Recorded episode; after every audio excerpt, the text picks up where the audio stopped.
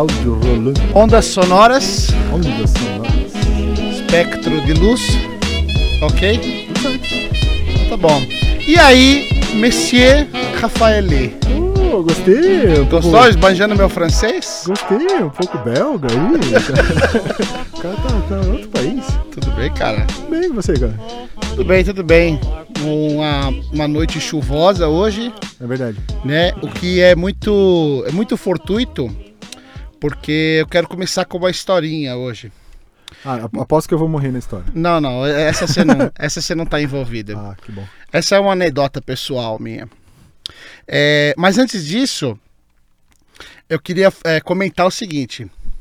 A- essas a- as palavras, tem algumas palavras que evocam emoções na gente, né? É, palavras como matemática e principalmente estatística são meio aterrorizantes para quem não conhece, né? Sim. É uma coisa que, pelo menos para mim, é assim: eu ouço estatística eu já fico, ai meu Deus do céu. Não, cara, pro- probabilidade é uma coisa que até hoje me dá um pesadelo, cara. Eu acordo e assim, probabilidade, não acredito. Que tinha. na- na- não sei como eu, eu consegui passar por isso na, na, na escola, mas. É, eu não sei também. Foi um milagre. Mas acabou dando certo, né? De raspão no meu caso, mas deu No certo. meu também. É. a- mas assim, é, o- o- uma das coisas, um dos motivos pelo qual, pelo menos eu digo pra mim, né? Essa palavra é assustadora, é porque é difícil é, associar a teoria com a prática. Né? Então, quando, quando, você, quando você não consegue fazer essa associação, aí fica meio, é, fica meio mistificado né, o negócio. Por isso que um- uma das nossas intenções aqui é trazer pessoas para a gente desmistificar muita coisa. Né? E, e eu lembrei de um, pensando nisso, eu lembrei de, um, de, um, de uma coisa que acontecia comigo quando eu era criança e que depois, mais para frente, que eu fui descobrir a verdade. A história é mais ou menos assim, para não me prolongar muito. Na casa da minha avó, minha falecida avó, tinha uma. é, era uma calha, sabe? Tem a, tinha, tem a calha do telhado, mas depois a calha tem um cano que desce até o chão, para a água escorrer até o chão, né? Certo. Só que a casa da minha avó era mais antiga. Então toda essa, toda essa calha e o cano que descia eram de cerâmica. Mas era um negócio meio artístico, assim, né? Porque daquela arquitetura mais antiga, que era mais arte do que né, É. pra- pra ser prático, né? Uhum. Então, é, eu lembro eu lembro daquele cano muito vividamente. Ele se ele, ele aumentava no final assim, ele tinha uma cor, um marrom peculiar e tal. E eu gostava muito de ficar olhando aquele aquela estrutura, né? E na parte de cima daquele cano, no telhado, estava quebrado. Quando chovia, caía gotinhas e as gotinhas caíam em cima desse cano Uhum. e elas escorriam pela parte de fora do cano até o chão. Certo. E eu lembro que eu, eu adorava ficar olhando, a gotinha caía do mesmo lugar, aí ela caía no cano e descia de um lado. Uhum. Aí a gotinha caía do mesmo lado, do, do mesmo lugar no cano, e aí ela escorria de outro lado. Certo. E eu lembro que eu adorava ficar vendo, eu ficava fascinado de ver é, para onde que a gotinha ia, Uhum. né? Uhum. E aí, anos depois, que assim, claro que hoje ainda também sou totalmente leigo, mas gosto de pensar que eu sei um pouquinho mais do que eu sabia quando era criança. É, que eu fui me tocar, falar por que, que aquilo me fascinava tanto, porque era, acho que um. Depois eu vou ser, como de costume, eu vou ser corrigido aqui se eu Sim. falar besteira. Sim. Mas eu acho que aquilo tem muito a ver com esse conceito do que hoje a gente chama de teoria do caos Uhum. né? Inclusive tem até aquela questão que nós já falamos aqui antes, umas três vezes, do doutor, como é que é o nome? Ian Malcolm, Ian Malcolm. Do, do Jurassic Park, Parque dos Aham. Dinossauros, né?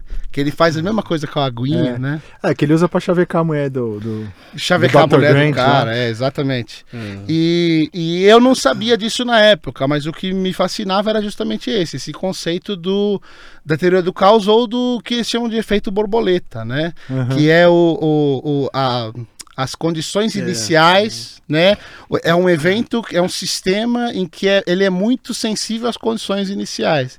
Uhum. Então, mesmo que a, a gotinha caía no mesmo lugar do cano, às vezes uma, um- uma diferença de pressão, de vento mínima tem um resultado grande no, no, no final, né?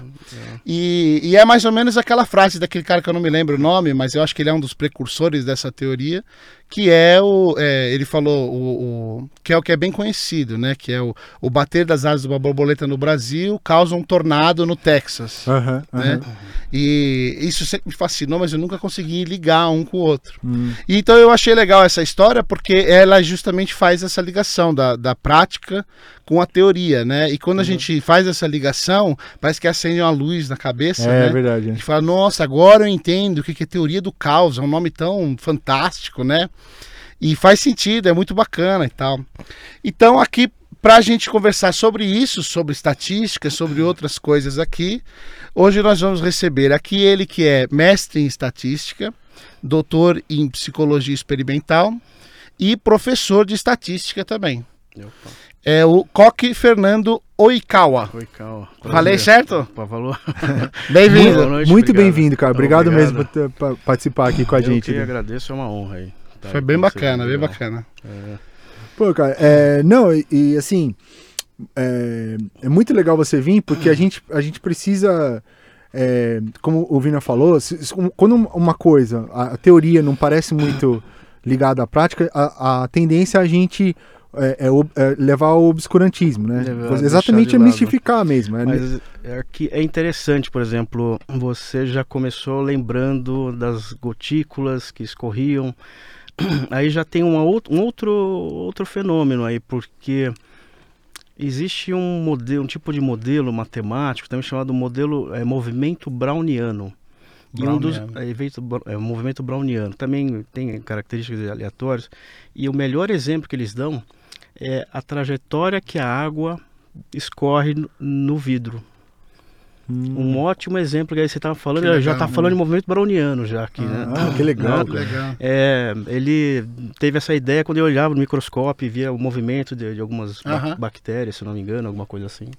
E, mas assim, existem duas é, linhas bastante interessantes e produtivas que são distintas, né? Por exemplo, tem o pessoal dos sistemas dinâmicos que trabalham com teoria do caos. Inclusive, um, nós temos aqui, a gente não tem Nobel, mas nós temos uma medalha Fields aqui no Brasil Ah, é? de um pesquisador brasileiro, é Arthur Ávila. E eh, ele, para ganhar a medalha Fields, em- eh, a história é a seguinte: o- a- teve um matemático que fugiu com a mulher do Nobel.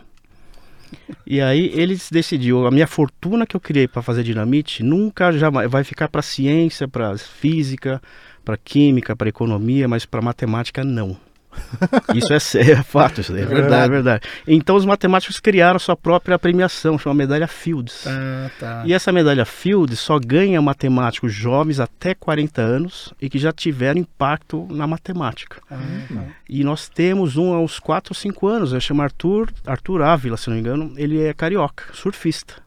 Nossa, Vocês estão pensando que é o pessoal não, o pessoal ele surfa também. Que legal. que legal. Então, e ele é ganhador dessa medalha, ele fica meio ano, acho que no Brasil, meio ano no Estudos Avançados de, de Paris, se não me engano. tá. E ele mexe com essa teoria do caos, mas ele mexe com a matemática.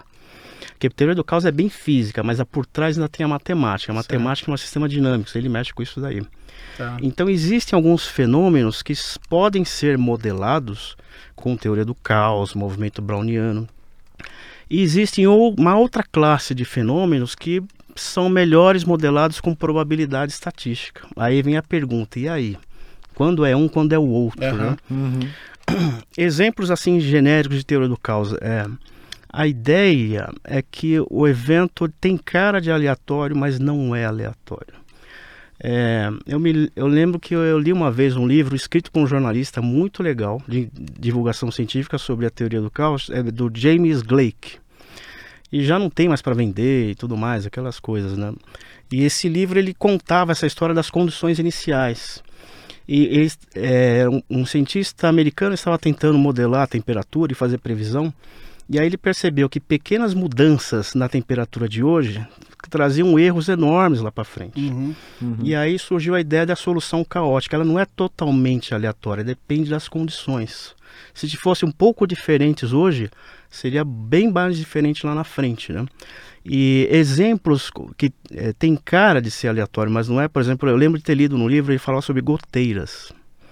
Ela está caindo, mas nunca no mesmo tempo. Uhum. Parece que o tempo é aleatório, mas não é. Existe ali um padrão.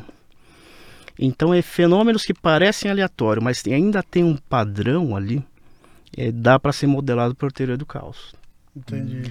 Agora, fenômenos que não tem um padrão claro, é totalmente ao acaso, aí fica para probabilidade estatística. Hum. Ah, Então, assim, o pessoal da física, química, da ciência em geral, enquanto eles conseguem encontrar padrões, beleza. Se não, aí sobra pra gente aqui. Entendi. sobra pra Entendi. gente. E, e de experiência própria, assim, você acha que os fenômenos naturais, eles tendem mais para a aleatoriedade, né, para o caos, ou para uma questão de existe um controle por trás, existe um padrão? É, aí entra uma, uma, uma discussão bem filosófica mesmo. Isso aí, isso é Aí, aí o que acontece? Nada impede de um cara da teoria do caos pegar um problema de lançamento de dados. né? É, Nada impede, e também que é da estatística, ele tentar modelar o fenômeno. Como pesquisador, é, até a gente incentiva que, a- a- que as outras áreas conversem. Né? E também nada impede no estatístico pegar um fenômeno lá de- que tem um padrão ali e também modelar. Né? Então essas coisas são bem-vindas na ciência. Né? Agora, qual é o melhor? Aí precisaria ficar analisando e ficando especialista naquela, naquele assunto, mas não, não sei se tem uma resposta. O que dá para dizer é que se um fenômeno tenha um certo, assim, é, diríamos assim, outro exemplo que eu me lembrei agora, a fumaça que sai da bituca de um cigarro. Uhum. tá? Ela pode começar a fazer uma trajetória retilínea, depois circular. Uhum. É, e depende, se agora a janela tem uma janela aberta, semi-aberta, como é que tem? Tem as condições iniciais, né? Mesmo assim é difícil você fazer a previsão.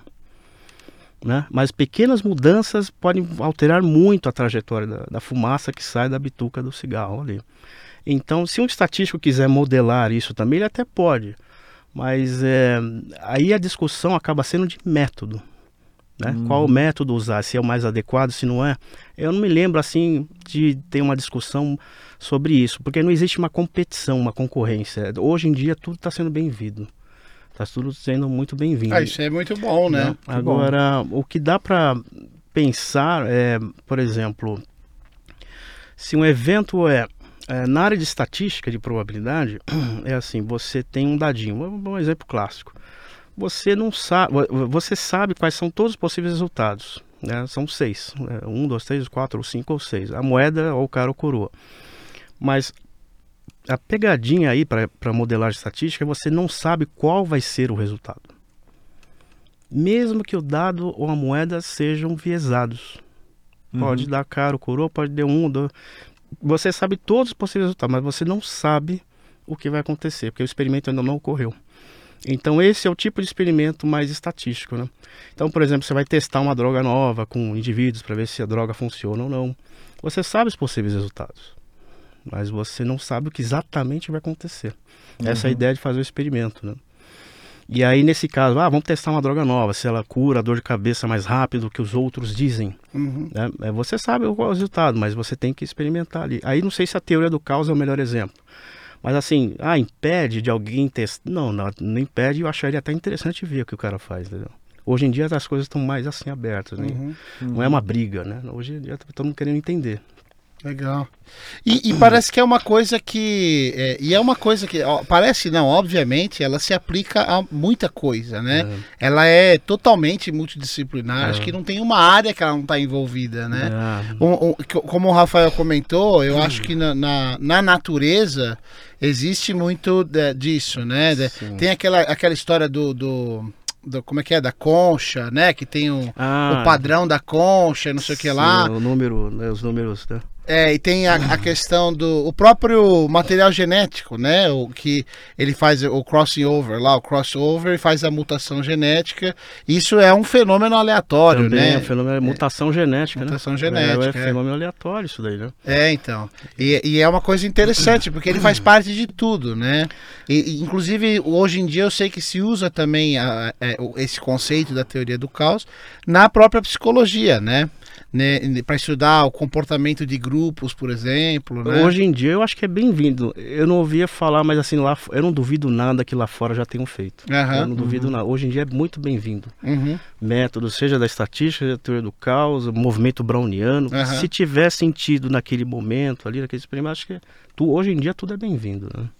Agora, a, a, questão que fica é a parte prática. Essa é a parte ah. que, para mim, essa é a parte que para mim é, é, é, muito difícil de entender. Eu vou te dar um exemplo. Eu lembro que a, eu, eu, a minha formação é na área de, da saúde. Eu fiz faculdade de biomedicina. Uhum. Então, não era o forte do curso, mas eu tive aula de estatística. Só que assim, um semestre. Entrou um semestre. por um e saiu pelo outro. Porque é muito difícil. Matemática, para mim, é uma coisa muito difícil de, de conceber, né? Mas eu lembro que tinha uma história que, assim, é, para estudos é, populacionais, como você comentou, de é, pesquisa clínica, né? Clínica. Testar drogas e tal tem uma certa fórmula, tem um certo tem. número, né? Por exemplo, se tem um certo número de pessoas que você. A, da, a sua amostra tem que ter um certo número de pessoas para que o resultado seja sim. tantos por cento confiável, né? Sim, sim. E, e eu lembro que eu lembro disso, e eu lembro que esse número não era baixo, né, na área da saúde. Mas, por outro lado, você pega, por exemplo, o negócio do Ibope lá, do ah, Ibope da televisão. Isso, tem uma discussão né? séria isso aí. O Ibope, se você entrar no site do Ibope, ele, ele, o Ibope não está, ele não mede o, o, Brasil inteiro, ele mede 15, as 15 principais capitais do Brasil. Uhum. E, por exemplo, em São Paulo são 1.600 pontos uhum. que está medindo. E, e nessas, nesses 15 total, são 6 mil só. É.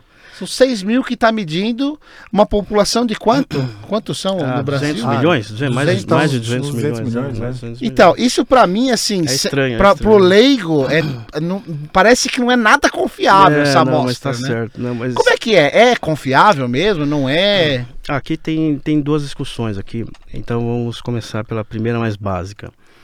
Existe um teorema em probabilidade que ele é forte e pesado. Esse teorema diz o seguinte: olha, não importa qual seja a observação ou a variável que você esteja observando, se você faz uma repetição muito grande de observações da mesma variável, a média das observações vai para uma distribuição normal, hum. que é aquela distribuição gaussiana em, em, em forma de sino. Uhum. E esse teorema ele fala assim: olha, não importa se a variável é a altura das pessoas que você enxerga na rua, não importa se é o número de filhos que essa pessoa tem, se a variável é discreta ou se ela é contínua. Não importa qual seja a variável. Tem um teorema, e o teorema, como está provado, ele está provado, ele é verdadeiro eternamente. Tá. É, e, se o número de observações que você faz tende ao infinito, cresce bastante, a média dessas observações sempre vai para uma distribuição normal. Aí é que está o ponto. Quão grande precisa ser? O teorema não diz nada disso. Hum. Matematicamente a conta fechou. Se hum. n, que é o número de observações, cresce, aquela fórmula lá ela vai assumir uma forma da distribuição normal. Aí que tem a aí isso é um teorema. É, isso aí é forte. Outra coisa é, uma das exigências desse teorema é a amostragem precisa ser aleatória. Hum. Então, acho que quase, eu não sei se existe, eu acho que não, eu posso estar exagerando, mas acho que nenhum, um, no momento de eleição, nenhum país consegue fazer amostragem aleatória porque não dá tempo. E o que seria amostragem aleatória? Seria, por exemplo, o município de São Paulo tem quantos eleitores? Vamos chutar um número aqui, 20 milhões? Eu vou é, chutar. Vamos chutar que eu também não sei. Então, a amostragem aleatória seria pegar, vamos supor, 2 mil títulos de eleitores dentro de uma urna de 20 milhões. Tá. Aí uhum. você pegou e sorteou 2 mil títulos de eleitor, você vai lá, João da Silva, onde ele mora? Uh, tem que descobrir onde ele mora. Aí Maria Joaquina, onde ela mora? Tem que ir atrás onde ela mora. Aí você vai atrás na casa do Joaquim da Silva, ele, é, a pessoa fala, a mulher, a ex-mulher dele fala, ele não mora mais aqui. Uhum. Não quero saber onde ele está, e se você souber, eu tenho raiva de você também. então, com a amostragem aleatória não funciona, não dá tempo, porque é tudo semanal, e em, na, em época e de eleição. E na rua perguntar não é aleatório? Não é aleatório. Ah. E geralmente eles tentam a, é, obter uma amostra representativa. Então, tipo assim, ó, está faltando 15 mulheres entre 40 e 50 anos. Então, isso a gente chama de amostragem por cotas. Tá. Aí o que acontece? O teorema probabilístico, que diz que dá para fazer essa amostragem, você já furou ele. Não é hum. amostragem aleatória, é amostragem por cotas. E toda aquela história de margem de erro lá, aquilo não, não na realidade, intervalo de confiança não, não funciona por amostragem por cotas. Sempre está subjacente, sub, é, subentendido que a amostragem é aleatória. Então é por isso que os países que fazem amostragem por cotas, tudo bem, pode fazer mas não falam, não, não falam em margem de erro porque já não está mais pressuposto ah, isso. Que interessante, cara. Aí o que que acontece? Existiu, eu vou até deixar com vocês para vocês deixarem linkados. Existiu em 2006 lá no IME, no Instituto de Matemática e Estatística da, da USP, eu estava estudando na época o mestrado. Uma discussão séria com o IME, alguns professores do IME e uh, o IBOP. Foi uma diretora do IBOP lá. Olha, a briga foi feia ali, sobre método. Tá. Né? É, o artigo é a falácia das margens de erros. É, acho que tá porque eu já verifiquei ontem. verifiquei ah, legal. Falácia, falácia das, das, das, margens de erro. Margens de erro. Isso. Tá lá. Ah, aqui, ó. Ateus.net. Será que é isso? É esse? Não, não, não, não é esse. Não, não. é, é não. margens de erro. É, de, uh, é um PDF.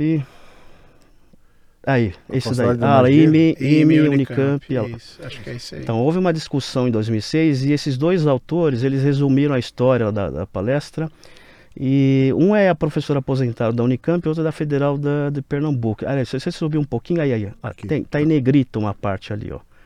O problema... Dá um, dá um zoom aí. Dá um zoom? Olha lá. Só a nessa gente, parte. a gente fica cego aqui. É. O Onde problema aqui? é, ó, em negrito. Tá. O problema é que não há como se estimar parâmetros populacionais cientificamente a partir de uma tal amostragem, que no caso é ele está falando de amostragem é, não probabilística é a, a, por cotas. Tá, que não é então, aleatório. Se você e eu já vi nos Estados Unidos eles informam. Então assim, qual o problema? Você pode não, é, você não pode fazer amostragem por cotas, não pode, mas não venham abrir margem de erro. Hum. Não existe isso. Você pode. Então façam com. Os americanos já corrigiram isso há décadas. Hum. Você pode pegar uma época de eleição nos Estados Unidos, eles mostram a curva e o ponto. Eles não abrem um intervalo de confiança ou margem de erro. Hum. E eu vi isso até uma vez no seriado do, da Netflix, da House of Cards. Sei, sei, até sei, lá sei. tava mostrando uh, no seriado, no episódio. Aí eu até falei, vou mostrar para meus alunos aqui do House of Cards, tá aqui. Eles só mostram um ponto, eles não falam em erro. Ah, porque eles sabem disso. É, é Aí, é porque, me corrija se estiver errado, é porque já está subentendido que, as, que não é aleatória, é, é, amostragem por cotas, porque não dá tempo tecnicamente e não tem uhum. problema. Mas não abra uma margem de erro, porque não existe isso. Que legal. Aí o que acontece? Eu sempre falava em sala de aula e tal, e vários dos meus alunos, eh, alguns deles na época eram do Ibope. Aí eu comentava, chegava na, era, na época de falar em margem de erro, margem de erro não, de intervalo de confiança e tudo mais. Aí um deles falou assim para mim, mas Coque, professor, é o seguinte, é, o problema já não é nem mais esse que o Ibope a gente faz coisa errada. O problema é que na legislação eleitoral é exigido isso, o erro. O erro agora ah. está em lei. ah, é? Ah, o erro está em lei. Então a legislação exige a margem porque sempre tivemos isso. E é uma margem de erro que não está baseada em nada. Não está baseada em nada, porque doideira, agora, cara. se agora uma coisa assim, olha, abrir intervalo de confiança, então para cada ponto percentual dos candidatos, um tem 30%, outro tem 40%, outro tem 15%. Na, eh, se a amostragem for aleatória, você poderia abrir intervalo de confiança, mas cada um deles tem uma amplitude diferente. Hum. Quem tem um ponto maior vai ter uma incerteza maior, então abre uma amplitude maior. Se você tem um, é, um ponto menor, 15%, então abre uma amplitude menor. Então seria diferente. Esse seria o correto. E isso é, é estranho para a população. Sim. Né? Essa é a cerimônia, mas se a amostragem fosse aleatória, certo. se ela não é aleatória, não pode falar em margem de erro e nem abrir intervalo de confiança. Essa é uma forma correta. Os americanos já fazem e só informam o ponto. Uhum. Acabou. Entendi. E, e, e, e, isso quer dizer o que, então? Por exemplo, uma que estamos pesquisa errados. dessa... Estamos errados. Mas então não, é, quer dizer que esses números não são confiáveis? O, o ponto, sim. Mas falar, garantir que existe dois pontos para cima e para baixo, não. Tá. Isso. É porque, é, é assim, me corrija se estiver errado, mas talvez é porque é, meio que para forçar um empate, por exemplo. Porque a pessoa, Ah. ela não vai ter essa, essa subtra- ela não vai su- conseguir é, É, captar, subtrair, entendi. captar isso, entendeu? Sim, sim. Então, tipo, você fala assim, ah, o cara tem 48% É. e o outro tem 52%. Então, tecnicamente, empatados. Tanto que eles até falam, Se- tecnicamente empatados, porque É estão porque nessa, nesse aspecto que não existe. É porque os dois, é, assim, entre aspas, a margem de erro tá entrando na margem de erro do outro, eles estão muito Isso, próximos, é. né? Então, aí lá no mestrado, na época, com o professor Sérgio Wesley, ele falou assim, olha, procure na literatura, não existe margem de erro na literatura estatística. Uhum. Não assim em jornal, na literatura não existe. E outra coisa que não existe na literatura está empate técnico. Então, mas eu estava tendo a inferência bayesiana, que é uma outra tipo de estatística, né? Uhum. É, e ele falou assim: não existe empate técnico na literatura estatística. Alguém está na frente sempre. Essa história de empate técnico é para vender jornal, ele falou assim. É. Entendeu? Então, são coisas que, quando eu falo, parece estranho um bicho, um ET, assim, né? Alguma coisa assim. Mas, assim, eu tive isso em sala de aula. Né? E teve essa discussão lá no, no IMEA, né? esse artigo lá, ninguém lê, ninguém sabe. E os, um é professor da Federal de Pernambuco e o outro é já aposentado do Unicamp. Saíram de lá como se nada tivesse acontecido e continuou. Mas agora o problema é esse: já está na legislação a exigência de margem de erro. Que em amostragem, é, amostragem é, não aleatória, amostragem é, por cotas, né? não tem isso daí. Não existe na literatura estatística. Nossa, cara. Margem de, margem de erro essa é um termo. Aí eles falam assim: olha, mas não é intervalo de confiança que é o correto. Né? A gente que fala de margem de erro, mas isso não existe na estatística. Então eles criaram um subterfúgio e dão dois pontos para todo mundo: o que está lá embaixo e o que está lá em cima. Então, agora, se fosse corretamente na literatura estatística, se a gente falaria de intervalos de confiança.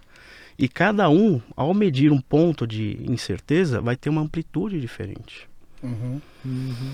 Não, então o, o buraco é mais embaixo, é, mais né, cara? embaixo, a gente não É sabe. bem pior do que a gente imagina. E, está na legislação eleitoral a exigência de margem de erro. Pelo menos foi o que o meu aluno me falou. Eu Aham. falei- aí eu falei, aí eu, É, aí eu fiquei. É, então, esse que é um, Fiquei eu- eu mal na esse é um dos história. grandes problemas do, do, do Mas Brasil. esse artigo, você pode falar, pode falar. Não, não, não, pode falar, pode falar. Não, então, mas esse artigo aqui é, é evidência. Se você pegar a data que ele foi publicado lá em cima, deixa eu ver se Opa, deixa eu subir. eh, subir um pouquinho, ver quando ele ele reflete de uma eh, motivar o debate, ó, em Agosto de 2006. 2006. Até hoje só piorou.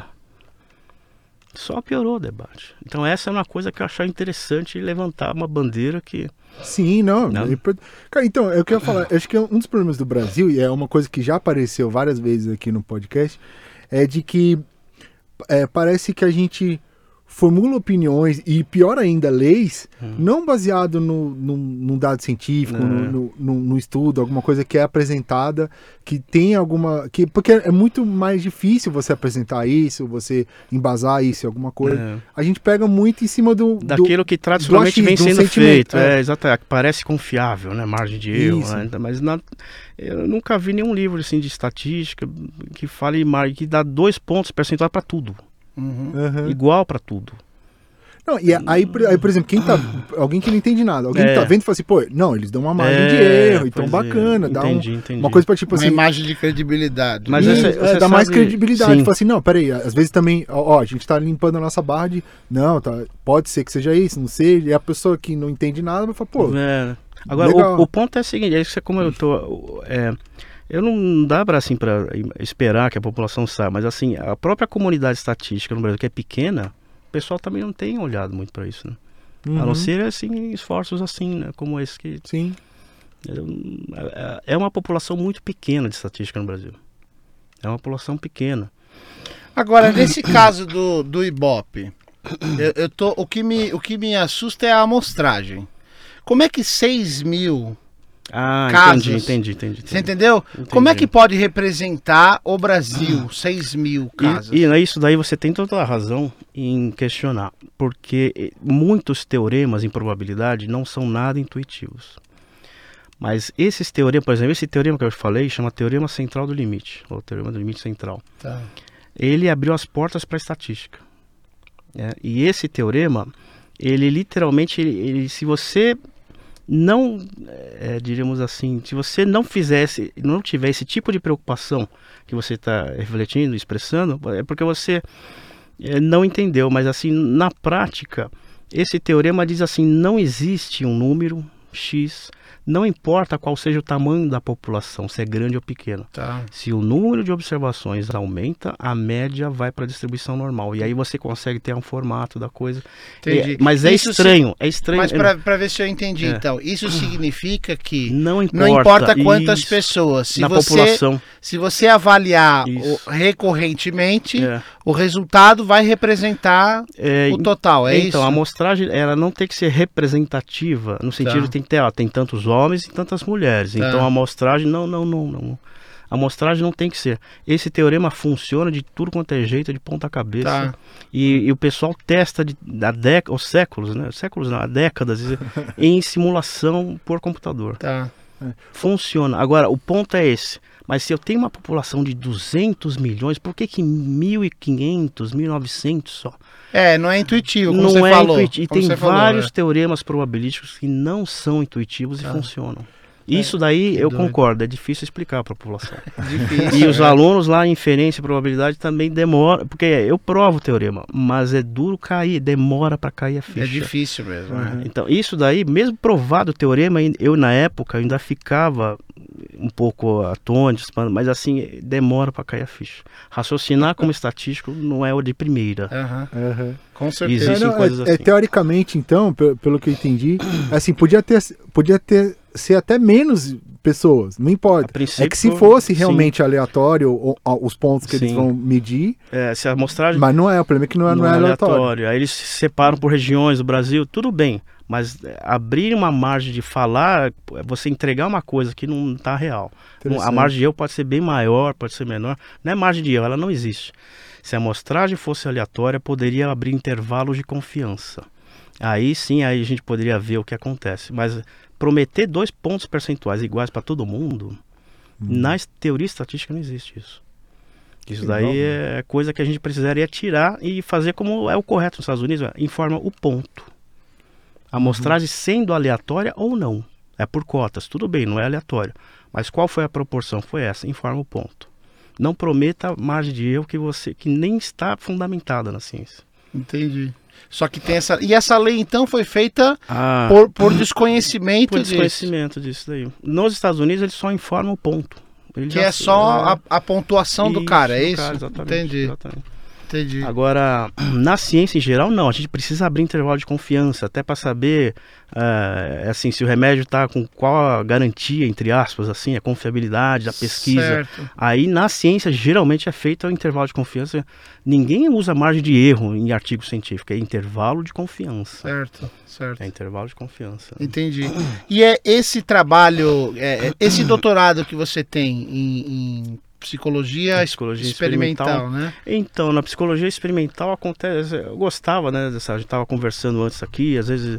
É, filmes de, de adolescência, serial killer e tal. Eu gostava. eu gostava É, a gente estava falando É, antes da eu nossa, tava falando, eu adorava essa área, nossa né? Mas, paixão compartilhada por Pois é. assassino. mas eu vou. Ali- Aliás, eu tô me sentindo muito, muito seguro aqui. Né?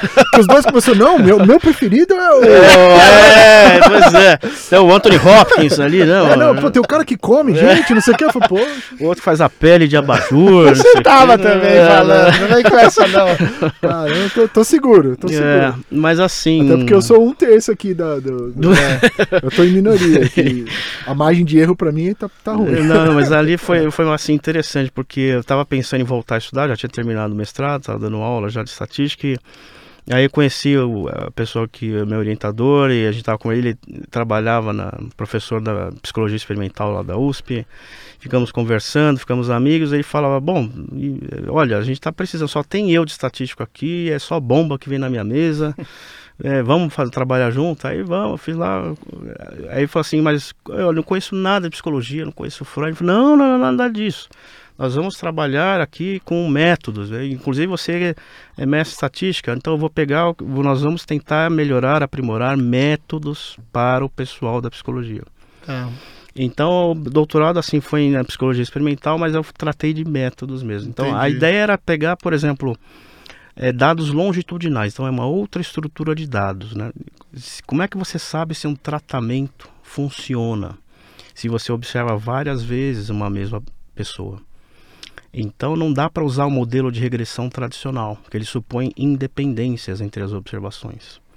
Então uma coisa é fazer um modelo, tem uma observação sua, uma observação dele, né, e aí tem que supor independência. Agora, se eu observo você várias vezes, Entendi. e ele também várias vezes, essa suposição de independência não está legal.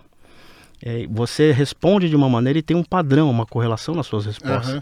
Então existe uma outra classe de modelos só para dados longitudinais. A gente chama de são dados longitudinais. Ah, que legal. E aí existem alguns modelos eu que competem entre eles ali. Eu tentei estudar os dois e ver. Né?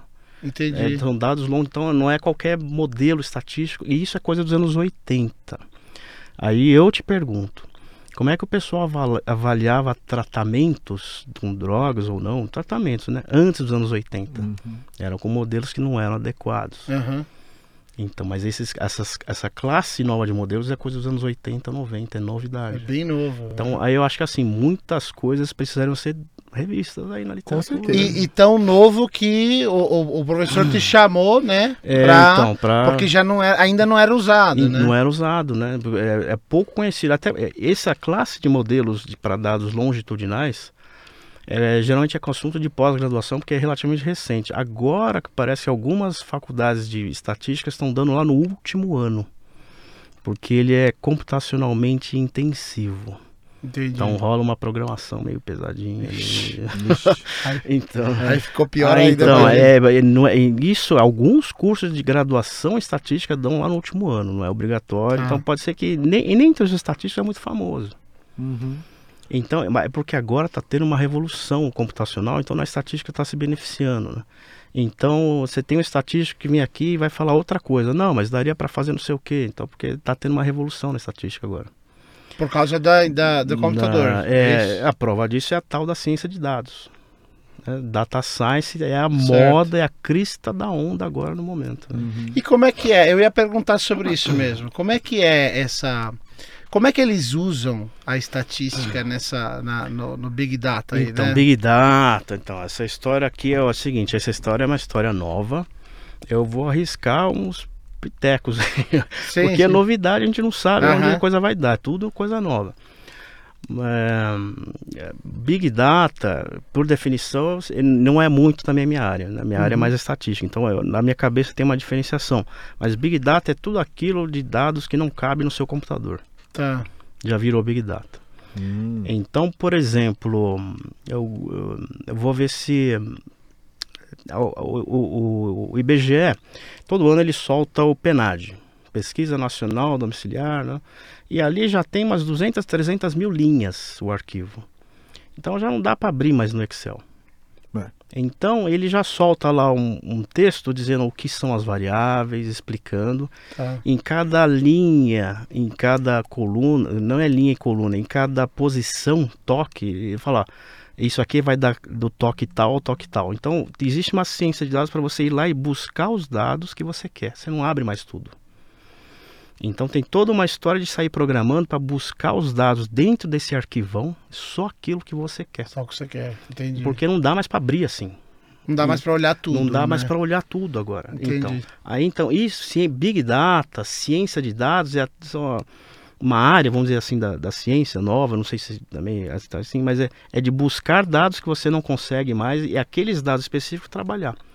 Aí vem problemas, por exemplo, de um estatístico chato. Peraí, mas você vai no Facebook, pega lá, digita uma palavra e busca todas as frases é, que estão ali falando sobre aquele assunto que você pesquisou. Será que essa amostragem é aleatória? Não é. Dá para fazer inferência estatística? O que é inferência? É afirmar algo para a população. Não dá. Tá? Então fica assim, o que acontece com Big Data e Data Science? O pessoal busca os dados, faz uma análise e faz uns gráficos. Não dá para afirmar algo para toda a população. Tá. Uhum. Porque a amostragem não é aleatória, aquela, é a amostragem intencional, que as pessoas ficam antenadas naquele assunto e escrevem sobre aquele assunto. O qual seria o correto para poder fazer inferência estatística? Né? É você simplesmente sortear usuários do Facebook ia colocar um questionário para eles. Agora, você ir lá e pegar, por exemplo, vou dar um exemplo. Existe uma área nova agora chamada Sentiment, análise sentimento. Uhum. É Sentiment Analysis. E um- tem um pacote novo do software R, eu gosto de usar esse software R, que chama R Sentiment. Então, por exemplo, vamos no Twitter, sei lá, o- tem o Twitter R também, né? É, Trump fez um discurso e aí as pessoas queriam saber o impacto do discurso dele na, na, na mídia em geral. Uhum. Aí vem um estatístico, usa esse pacote, entra lá no Twitter, por exemplo, e pega o discurso dele, pega lá, sei lá, 100 mil frases, né? Aí você vai ver a primeira frase, lá tava assim, é, odeio Trump, mas a política tributária dele é legal. Aí tem um algoritmo que ele vai pegar frase por frase e vai fazer eu odeio, aí odeio não é não gosto, né? Do Trump, mas, aí tem esse mas, a política tributária dele é boa. Boa é diferente de ótimo. Tá? E para cada frase, esse algoritmo vai dar uma nota. Entre menos 3, menos 2, menos 1, 0, 1, 2 e 3. Aí se você tem, sei lá, 100 mil frases, você vai ter 100 mil notas. Uhum. E aí você vai fazer um gráfico dessas 100 mil notas entre menos 3. né? E aí se, por exemplo, tiver um gráfico meio assimétrico à direita, significa que o impacto eh, foi eh, negativo. Se a, a- foi assimétrica à esquerda, é que o impacto, as notas estão mais à direita. Então o impacto do que ele falou foi positivo. E assim as pessoas estão fazendo isso com o Big, Big Data, não, com ciência de dados. Ciência de dados. Então é né? gráfico, é gráfico. Entendi. É E- gráfico. Porque a amostragem não foi aleatória. Foram aqueles que o odeiam ou amam, cara. Certo. E isso não é amostragem. Então, a estatística não é pegar dado e fazer gráfico. Então, mesmo porque eu nem poderia fazer usar os métodos estatísticos aí, porque a amostragem não foi aleatória, já fere. Agora, Big Data, Data Science é isso. Então, tudo bem, não dá pra fazer, mas eu quero ter uma ideia rápida e imediata. Uhum. Você vai, pega um pacote, puxa os dados, faz um gráfico, ó, dá para ter uma ideia. Mas isso aí, tem gente que fala, então, é tudo novidade. Tem um, um grupo que fala, isso não é estatística, não é ciência. Tem um outro grupo que diz, não, mas hum, eu quero saber. E aí, quero Uhum. saber. Então a- a- é tudo novidade e eu tô olhando assim, olha, no Big Data Science não é estatística, mas um pode estar pegando um pouco o espaço do Aham. outro. É, e eu acho que a tendência é É mais aí, esse é lado, aí, né? é. A tenden- Isso Porque- aí não vai, não vai morrer, vai continuar. É, eu acho que vai aumentar. Você tava falando, eu me lembrei do. A gente tava até conversando antes de coisa do Netflix. Tem um documentário no Netflix, eu não me lembro o nome, depois se você quiser ver, você procura. É sobre o, aquela. É um documentário sobre aquela empresa dos Estados Unidos que deu aquele. Aquele rebuliço, aquela Cambridge Analytica. Ah, eu vi, eu vi esses dias. Você viu vi, esse vi, documentário? Então é bem parecido isso, que É, ele, sim, uma hora ele sim. explica Ele- lá que pra eles... prestar serviço para candidatos que estão na eleição, né? Isso, é, e eles pegavam, era mais ou menos uma análise de sentimento, como essa, só sim, que ó, sim, sim, o grande hack. o grande hack, é esse mesmo, é esse mesmo. É, é, é, ela não é privacidade Quer dizer, é- hackeada? É, né? eu não sei se é Acho esse que agora. Não sei se. ah, É, eu acho que é esse mesmo. O grande hack, então acho que é esse daí. É, É que um eu- documentário que inclusive tem uma menina, né? que- É, é um documentário, isso tem a menina que trabalhou, Trabalhou nesse- isso, isso, nessa isso, Cambridge É, Analytica. foi isso que eu vi, foi isso que eu vi. É muito legal Aí- e, e, e uma hora que eles... Tem uma hora do documentário, você assistiu, Rafael? Não, não assisti. Tem uma hora do documentário que ele, ele explica, ela explica mais ou menos o que essa Cambridge Analytica fazia. Era, era bem parecido com, com o que o Coque estava falando. Porque eles pegavam, é, eles selecionavam pessoas, não era uma amostragem grande. É, nós Né? iam em redes sociais e percebiam aqueles discursos assim, não tô nem lá nem cá para tentar jogar propaganda. Eles, Aí já combina várias coisas. né? exatamente, eles selecionavam as pessoas que estavam meio em cima do muro Uhum. e focavam, bombardeavam essas pessoas com É. propaganda ou pra- em Do pró- candidato pró contra- do candidato que eles queriam vender. No Que- caso é. era o Trump nos Estados Unidos, né? Hum, entendi. E, e, e, é, e é legal porque é, é legal não, né? É meio amedrontador, É. mas é legal pelo lado científico, né? Mas a abordagem é legal porque você tá, você tá apesar de ser é, é legal a, a o contraste, né? Porque É. são milhões de pessoas, você está analisando muitos dados? É. como a gente nunca conseguiu analisar antes, Isso, só que isso. você está focando pessoas É, só que aí, aí, né? então, o que fazer com, com esses dados aí que é o ponto, porque parece que é, não eram permitidos o, o- parece que o Facebook, o Facebook ofereceu outras coisas que teoricamente ou deveriam ser apagados esses Aham. dados, né?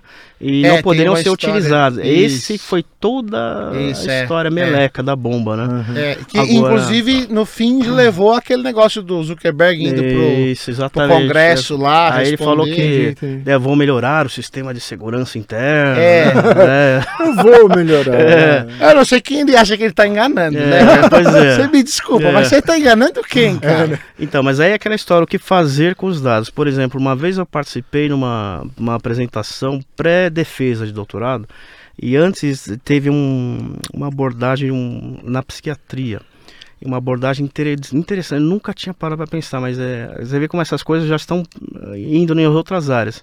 Tinha um, acho que era projeto de mestrado, de doutorado, eu não me lembro, é um rapaz médico da psiquiatria e ele é um, o projeto dele era entrar em salas de bate-papo, de chat, puxar assim as, as, as frases, né, as conversas e tentar identificar ah, tendências a suicídio, Ah, que interessante. depressão. Eu, eu fiquei, achei muito Que legal. beleza, isso é uma aplicação, é uma aplicação positiva, Sim, né? sim, então. isso. Aí eu fiquei com Não, vontade. não, não movida a ganância, Não, né? não, não, é- era o projeto, era o É, projeto. que legal. Pelas palavras em tentar estimar alguma coisa assim sobre a tendência suicida. De- desculpa, depressão, desculpa, depressão. Depressão, tá. depressão.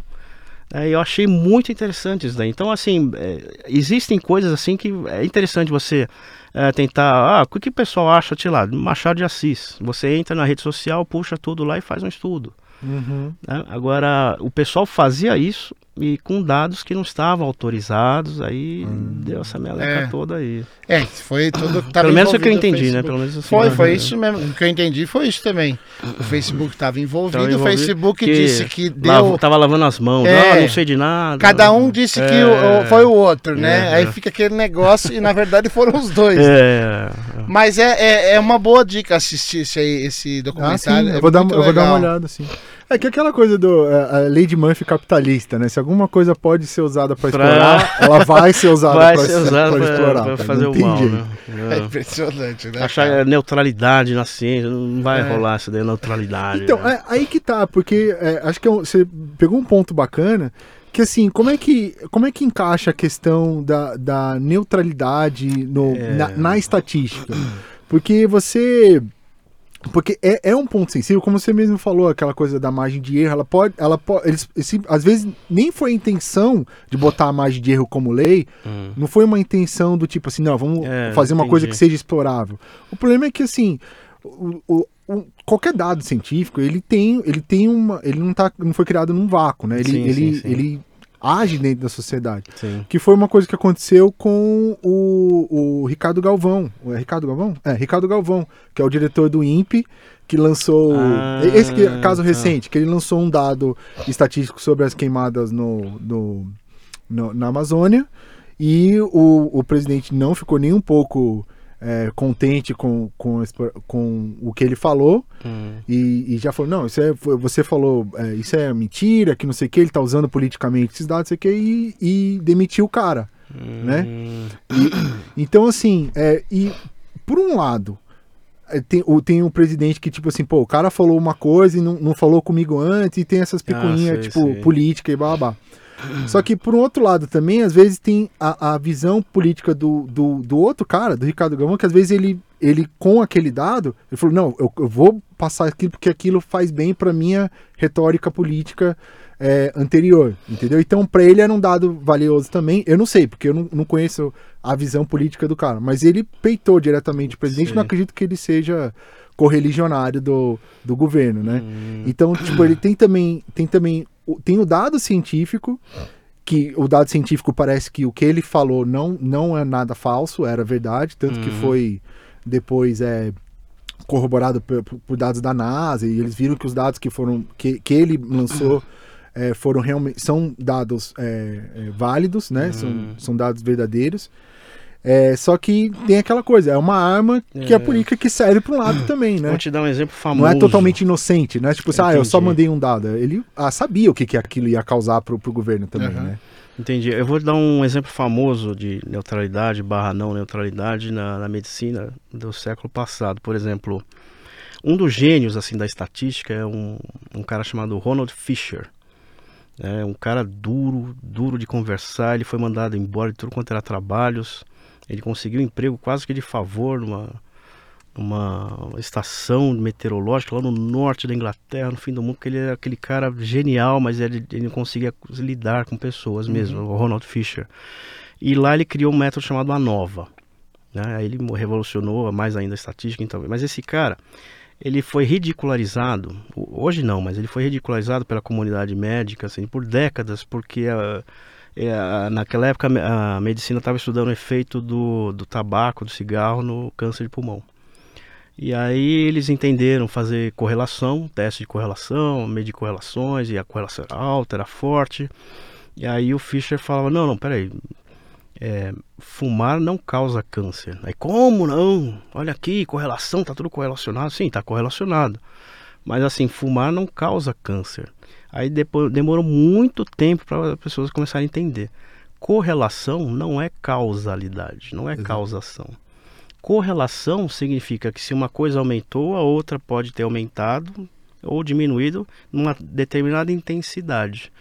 Mas entre x e y pode ter outras variáveis interferindo, de maneira que você medir correlação de x e de y e ficou forte, não é causalidade.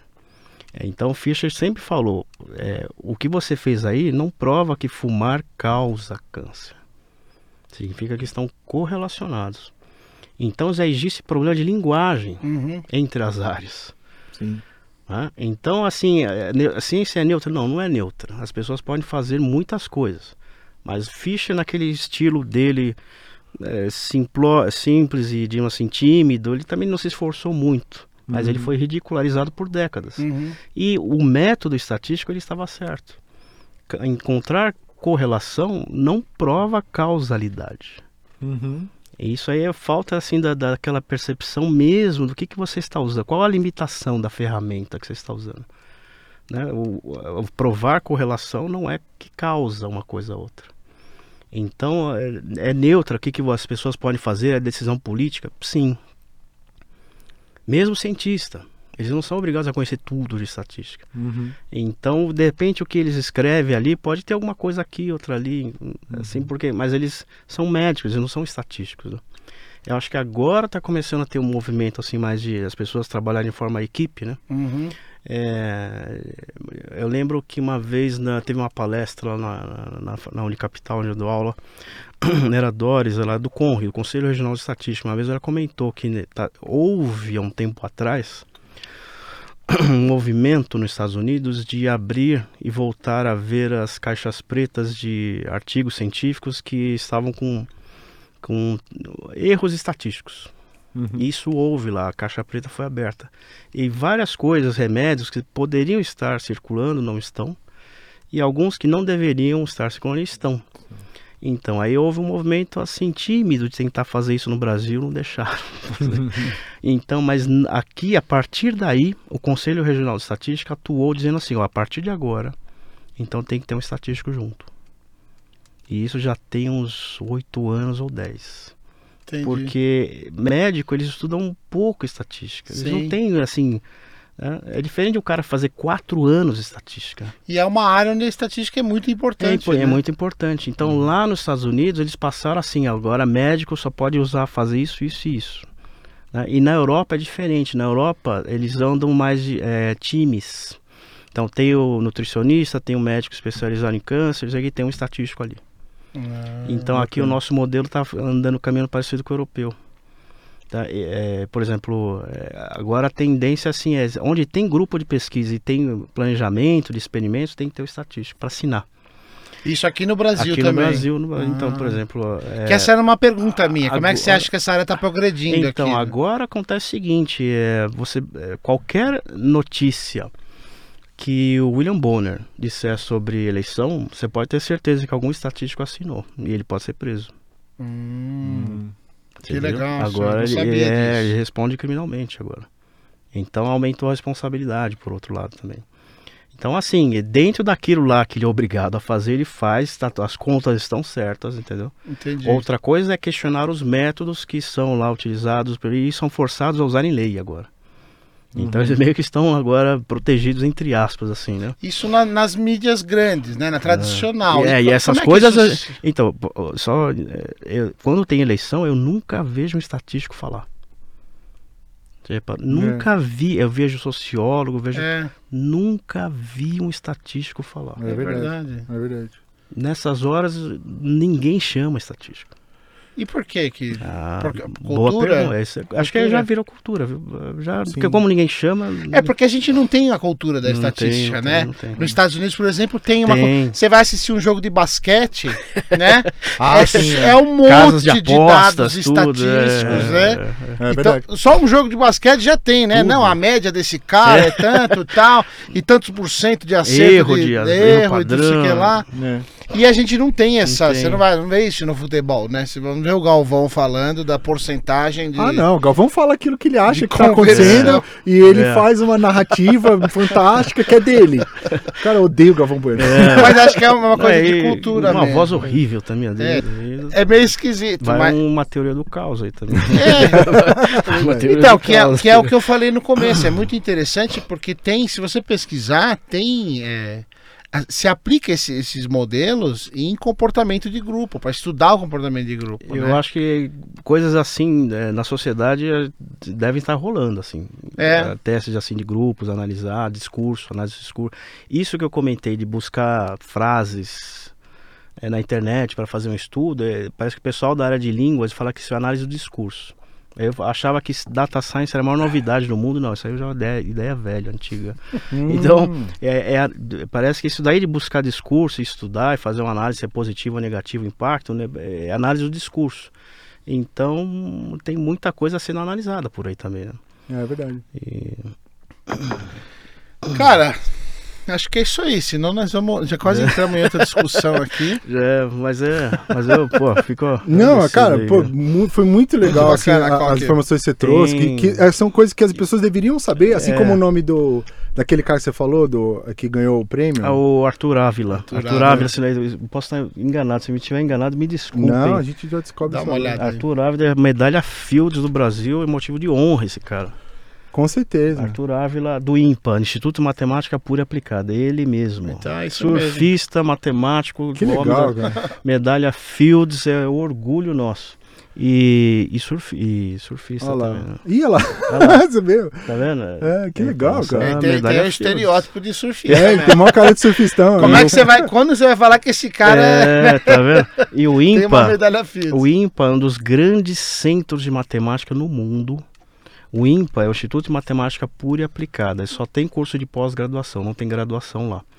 E lá no IMPA você tá com. Já, já ouvi histórias assim, o pessoal tava estudando igual um doido. E aí ele entrou na sala de um professor que era, tava dando a disciplina com um livro na mão. Ah, o professor tá aí? Não, não tá, mas quem que. é- O que, que você tá tendo no meu livro aí? Aí o próprio autor do livro que o cara estava estudando estava ali, por, por acaso. Então é um, um dos maiores centros de matemática do mundo, o IMPA. E o pessoal brinca, quando vai pro IMPA já tá meio a caminho do Juquiri. Já tá... Essa é uma das piadas que eles falam. Né?